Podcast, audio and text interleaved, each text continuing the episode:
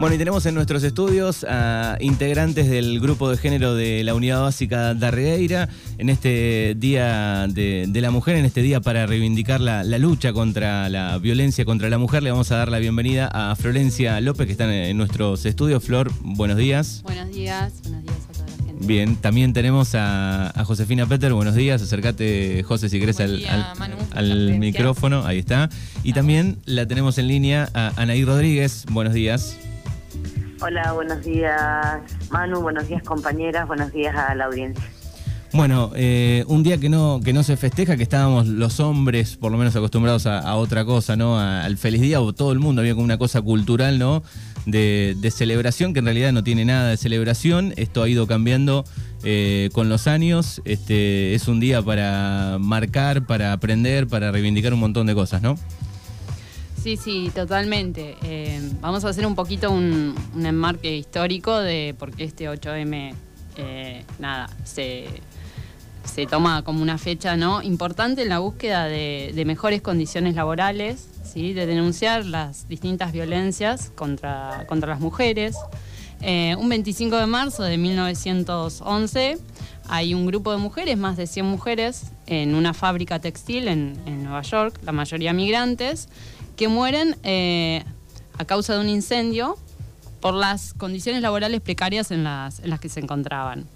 Eh, bueno, en relación a eso, un, 8 de marzo, pero de 1917, ¿sí? Eh, en el marco de un, movimiento pro paz en la Primera Guerra Mundial en, San Petersburgo, se decide bueno, tomar ese día ¿sí? en, en apoyo a esas huelgas de los movimientos de las trabajadoras textiles. Ya en 1910 había habido un precedente ¿sí? en relación a eso durante un encuentro de mujeres socialistas.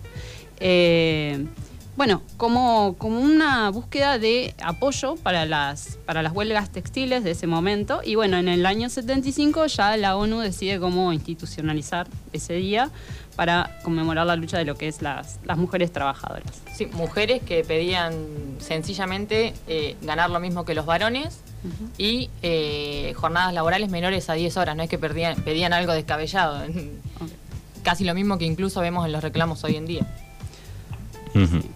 Eh, bueno, a ver, estas fechas las sostienen los movimientos y feministas porque tienen que ver un poco con esa diferencia de, poder, ¿sí? Entre, entre el género varón y los demás, ¿no?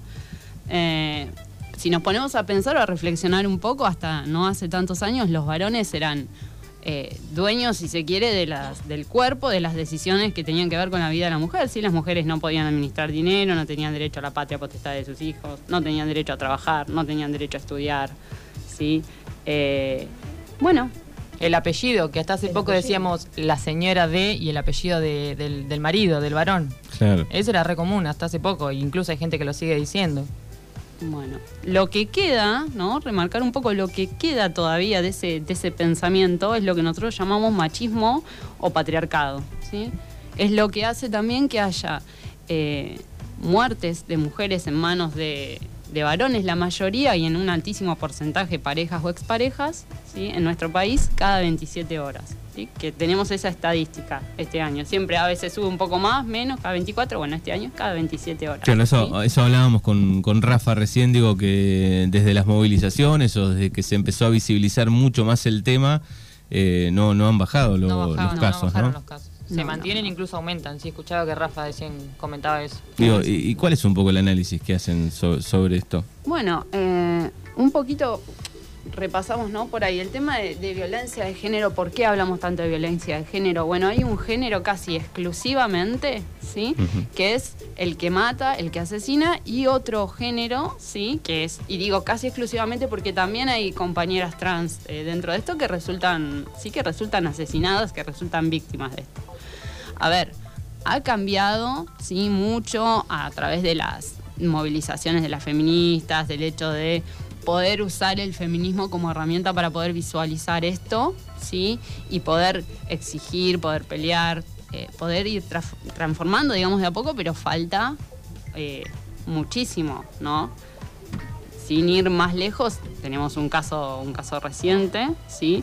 De, esa evidencia de cómo los varones se consideran dueños del cuerpo de la mujer, con, el caso del abuso de esta chica en, Palermo. En Palermo ¿sí? Eh, ese cuerpo que se piensa que está a disposición de esa concepción, ¿no? De que está a disposición del placer del, varón, ¿no? Pero de ese, de ese placer que no es un, placer sexual, sino que tiene que ver con el sometimiento, ¿sí? Con el ejercicio del, poder. Eh, ese someter también en conjunto, ¿no? Que otros varones sepan, vean, ¿sí? Como por ahí eh, diría Rita Segato, que tiene que ver con, es una, antropóloga, ¿no? Para quienes por ahí no la conocen, que tiene que ver con manifestar una, una hombría, ¿sí? el otro día en la, columna Gulli este, la nombró y, leyó alguna, un, un, párrafo, recuerdo. Bueno. Sí, también que son varones socializados en la, en la sociedad que vivimos todos, no es que son personas enfermas que eh, recibieron otra educación distinta, no, es la educación que recibe el común de, todos nosotros, entonces son, me parece que todos tenemos que involucrarnos en este hecho de que, bueno, son personas que están socializadas con nosotros. No sí, sí, incluso decía Rafa que iban a las marchas. Sí, sí, sí, este. exacto. Estos hombres no, no, no sé, no son perversos, ¿sí? Eh, estudian, trabajan eh, son, son el emergente ¿sí? de esto que estábamos hablando, de esto que queda que no se ha terminado de, destruir, ¿no? de este machismo, de este patriarcado. Eh, como, como decía José, también estuvieron dentro de un sistema educativo 13, 14 años. ¿sí? Eh, o sea, entonces también nos cabe preguntarnos un poco, ¿sí? en conjunto, qué es lo que hemos, qué es lo que hemos formado ¿eh? porque son, son el emergente eso, más allá de la familia, ¿sí? hay, un conjunto y una sociedad que esos valores todavía eh, de algún modo los, los sigue sosteniendo. Por eso también hablamos mucho de, la importancia de, lo que son las ESI, ¿sí? Eh, de poder hablar del tema, de poder cuestionarlo, de poder tensionarlo dentro de, de un aula. A ver, porque consideramos que es la herramienta que tenemos ¿sí? el martillo que tenemos para empezar a destruir, para seguir destruyendo un poco estos, estos valores, ¿no? la, tenemos en línea a Anaí Rodríguez también, bueno, ella es docente. Eh, ¿Cuál es tu mirada sobre, sobre la ESI? Eh, ¿Cómo ves a, las comunidades educativas aplicándola, no aplicándola? Mira, eh, creo que, como decían tanto Flor como como José, la ESI es, es nuestra herramienta fundamental y hubo un antes y un después a partir de que se transformara en ley. Eh, siempre hay cuestiones para, seguir mejorando y también para seguir profundizando.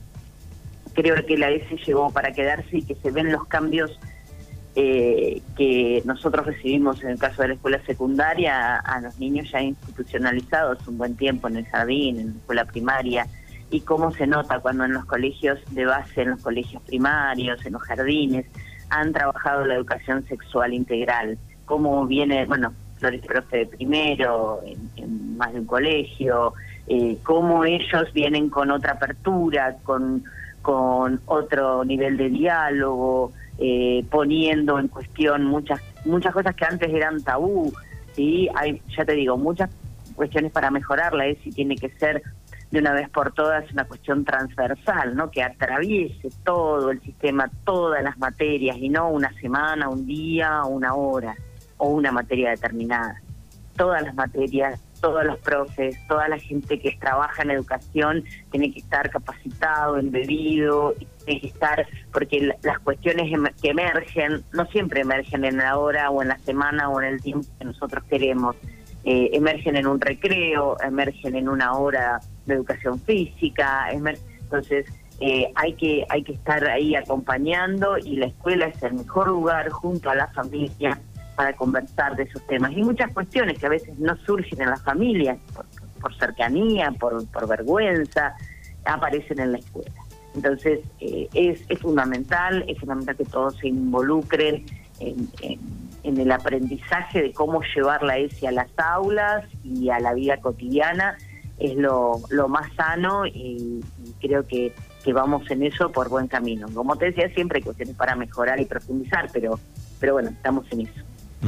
Flor. Eh, no, no, nada, acordamos sí totalmente, sí. Eh, plantearnos también, ¿no? Estos hechos por ahí de pronto eh, no ocurren únicamente en una ciudad, sabemos bien que ocurren en los pueblos, ¿sí? Que muchos lugares, eh, inclusive en el norte, son una práctica común, ¿sí? Como es el, chineo con chicas de comunidades, de comunidades originarias, ¿sí? Eh, este sometimiento por parte de un grupo de varones. Entonces, nada, poder empezar a, cuestionar, ¿sí? A, a tensionar un poco todos estos temas a repensar también por qué nadie se considera abusador, pero la mm. mayoría de nosotras, eh, en algún momento de nuestra vida, eh, en menor o mayor medida, nos sentimos eh, acosadas o incluso abusadas. Pero nadie se reconoce abusador, ¿no? Es como para replantearse un poco las prácticas que, se reproducen. Sí, sí, de poder, de poder pensar un poco cómo se están construyendo también estas, estas masculinidades, porque ese es el, quizá el problema, ¿no? La construcción de la, de la masculinidad, ¿no? Eh, y de esta forma de, patriarcado, de muchas veces, y este machismo, de pensar en la violencia como resolución de un montón de, conflictos, ¿sí? Eh, por ahí se viene haciendo, a ver, con, la salud integral, eh, con la ley de cupo laboral travesti trans, con la ley de identidad de género,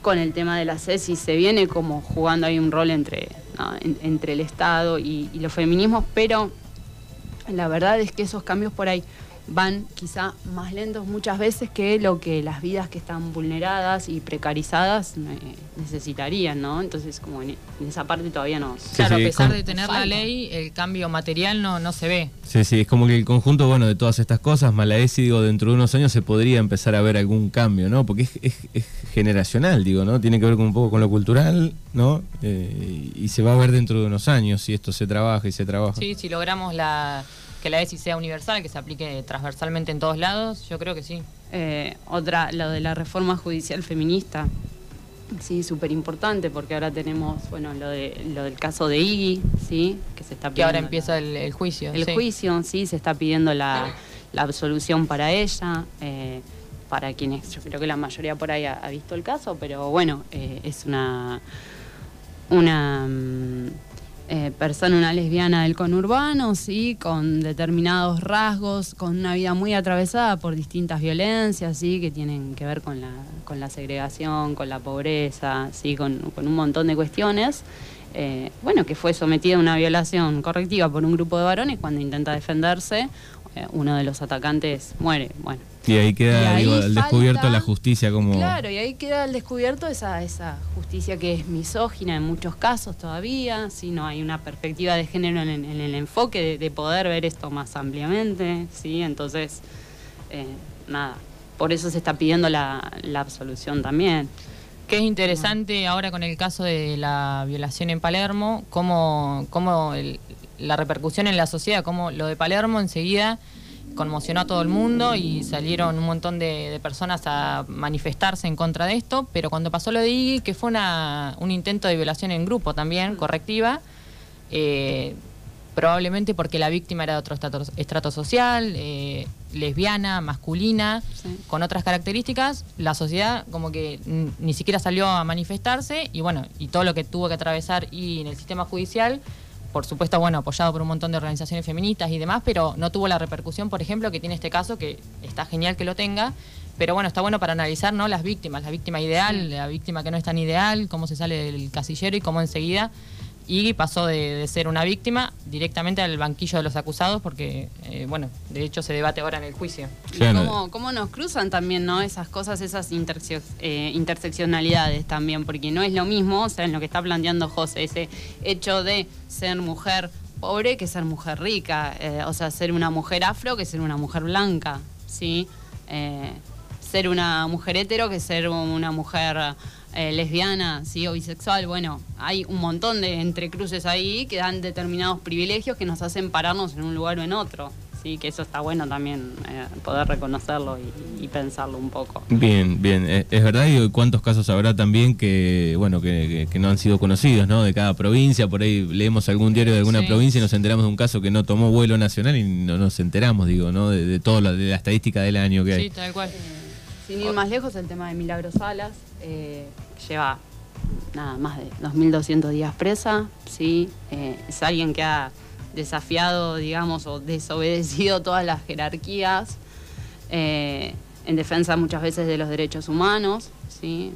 en, un, en un territorio donde, donde los Blackier eh, consideran toda una propiedad privada también, ¿sí?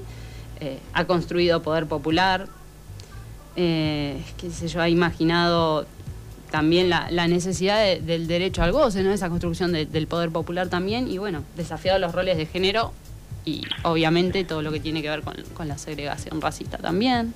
Entonces, eh, digo, para no olvidarnos de, luchas que, están. Eh, bueno, vienen trabajando eh, en este grupo de género, en este caso en la unidad básica de Regueira, este, digo, un ambiente también difícil, no sé quién de las tres quiere responder, digo, pero eh, ambiente totalmente machista, digo, deben tener que trabajar mucho para poder este, meterse, aportar ideas, este, ¿no? Sí, los partidos políticos, eh, el, nuestro particularmente, si bien nos consideramos mujeres peronistas, eh, es muy conservador en un montón de aspectos. Bueno, ahí que, que quizá está en la función, ¿no? Es concejal ahora, tal vez lo vea de otra forma, pero, pero sí, es real. analizábamos también un poco si bien tenemos leyes de cupo y demás que nos permiten que las listas, bueno, sean más igualitarias, eso no se traduce después en la toma real de decisiones. Eh, y veíamos como se ve en todos los estratos, pero acá en el distrito eh, los, ¿no? como tampoco se traduce en los cargos de los funcionarios. El Poder Ejecutivo acá en el distrito, los cinco cargos más importantes son ocupados por varones. ¿no? Intendente, jefe de gabinete, secretario de, gobierno, de Hacienda. Eh, no es un dato menor, ¿no? Que los principales cargos del Ejecutivo sean ocupados por varones es un dato que lo vemos acá y lo vemos también. Sí, sí, sí, empezamos a, mirar cada municipio con, el detalle. A nivel provincial, nacional, demás. Es importantísimo eso que estaba diciendo también José, ¿no? No es un espacio este, el nuestro, uy, perdón, que no esté, digamos, no, está exento de, este patriarcado, sí, los, los, los atraviesa también, o sea, y está presente y nosotros queremos transformar eso también dentro de lo que es eh, nuestro propio espacio, ¿sí? Sí, si me permitís, Manu, chicas, eh, creo que, que, cuando las mujeres eh, disputan poder o me parece que hay determinados roles, ¿no? Que, que ya están asignados y que si te quedas ahí quietita y respondes desde ese lugar, hay una, una aceptación y hay una apertura pero donde discordás o donde, ya te digo, se, habla de la toma de decisiones directa y de la disputa de lugares de poder, de decisión, bueno, ahí sí empiezan las giganteses y las despideces, el patriarcado en, en todos lados es muy fuerte. Este fin de semana participamos con, con Paola, la otra concejala de, del encuentro de, federal de, concejalas e intendentas, eh, hizo en Tecnópolis y en el Centro Cultural Kirchner. Eh, y, bueno, compartiendo con, las mujeres de todo el país, eh, teníamos ese, ese denominador común, y la hostilidad de, los varones muchas veces eh, tratando de, de, corregirnos, de encaminarnos, de encasillarnos, y también, ¿por qué no? Si hay mujeres eh, que han eh, llegado en la política a lugares como, como Cristina Fernández, como Victoria Tolosa Paz, eh, como, no sé, un montón de, de mujeres que han estado o están en lugares de tomas de decisiones. Realmente es muy duro el trato desde muchos lugares, ¿no? Ofelia Fernández, es muy duro el trato de una sociedad que que está continuamente poniéndolas en jaque y cuestionando sus capacidades y bueno, nada, disminuyendo sus propias posibilidades diciendo de que si llegaron ahí es porque estuvieron tal o cual escalón o porque estuvieron con tal o cual hombre y en realidad eh, es el momento y es el tiempo eh, de, empezar a romper con estas cuestiones, ¿no? Creo que justo que así sea, eh, es mucho el trabajo que resta pero que es el momento de poner en valor la fuerza de nuestras mujeres y la importancia de la militancia de la mujer en la política, porque acá apareció el, concepto de, política pública, de Estado, es imposible lograr transformaciones si no hay leyes, si no hay ministerios, si no hay un trabajo desde la articulación política como eh, lo que estábamos mencionando recién, con una participación activa de la mujer. Eh, creemos que es necesario que las mujeres ocupen lugares de poder, de toma de decisiones, concejalas, intendentas, gobernadoras, presidentas. ¿Por qué? Porque la mujer instala la agenda eh, de género, la mujer instala una agenda de igualdad de derechos, de ampliación de derechos, y creo que ya no está solamente en los papeles o en la oralidad de nuestros grupos, sino que ya es un hecho, que hay organizaciones, eh, lo que hablaban las chicas recién, del grupo de género, del frente, eh, invitamos a todas aquellas que tengan la inquietud y las ganas de trabajar a que se acerquen, sí, porque nos une esa lucha, nos une esa lucha y no es una lucha individual, la lucha feminista es una lucha colectiva. Después de la, del encuentro en estos días, este fin de semana, el grupo de la sexta sección electoral de concejalas, que vinimos muy fortalecidas, porque bueno, los problemas de una son los problemas de la otra y así sucesivamente. Creemos que es importante también desde la sexta sección organizarnos y empezar a marcar agenda y empezar a trabajar en las necesidades, en el territorio, y bueno, es, es el momento, es, es la oportunidad, es el tiempo, tenemos mucho para hacer. Durante siglos fuimos luchadoras, nuestras madres, nuestras abuelas, nuestras ancestras. Hoy es nuestro tiempo de las más jóvenes, de las que ya tenemos algunos años más y de las que siguen bancando la lucha desde hace muchos años ya.